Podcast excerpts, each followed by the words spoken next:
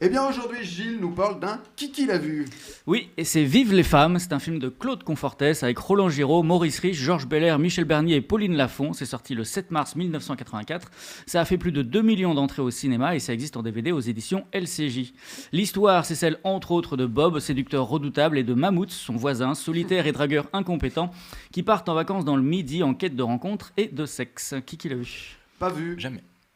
Pas vu. Eh ben on écoute un extrait. Bah tiens, si on faisait l'amour. Pourquoi vous?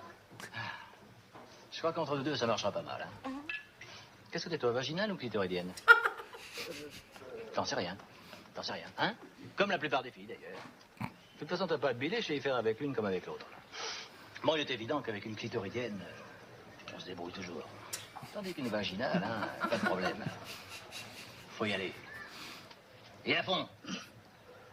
Non, mais je te répète, je crois qu'entre nous deux, ça marchera pas mal.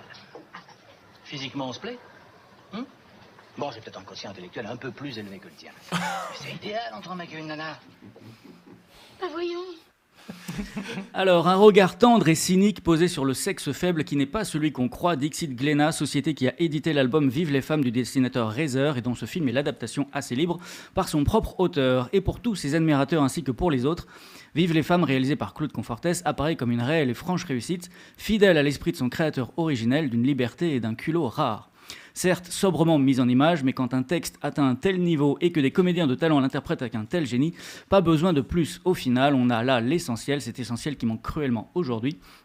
Vive les femmes, c'est donc d'abord une leçon d'écriture, fine et féroce à la fois, une série de tableaux évoquant différents rapports que peuvent entretenir les hommes et les femmes, rapports directs, sans le moindre tabou, souvent crus, parfois vulgaires et tellement vrais au fond, en résulte une succession de scènes et répliques détonnantes, cultes pour une poignée de connaisseurs, surenchéris d'un plaisir communicatif, émis par l'ensemble du casting. Roland Giraud et Maurice Rich en tête, irrésistiblement ignobles au travers de leurs personnages, d'une bêtise incomparable, l'homme dans toute sa laideur, mais si drôle à voir.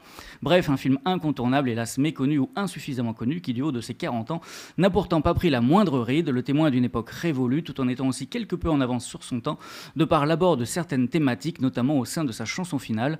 Ironique à souhait et plus que jamais d'actualité, dont je vous offre pour conclure quelques paroles. On vit une époque formidable, plus un, seul, plus un seul endroit habitable, plus d'oiseaux, plus de poissons, plus d'insectes, plus de saisons, et toujours, et toujours des cons. Merci Gilles. Génial. Belle conclusion. Mais Ouais, oui, on c'est dirait un peu le point info science de Léa. Ça, ça, ça se recoupe, ouais, 敵の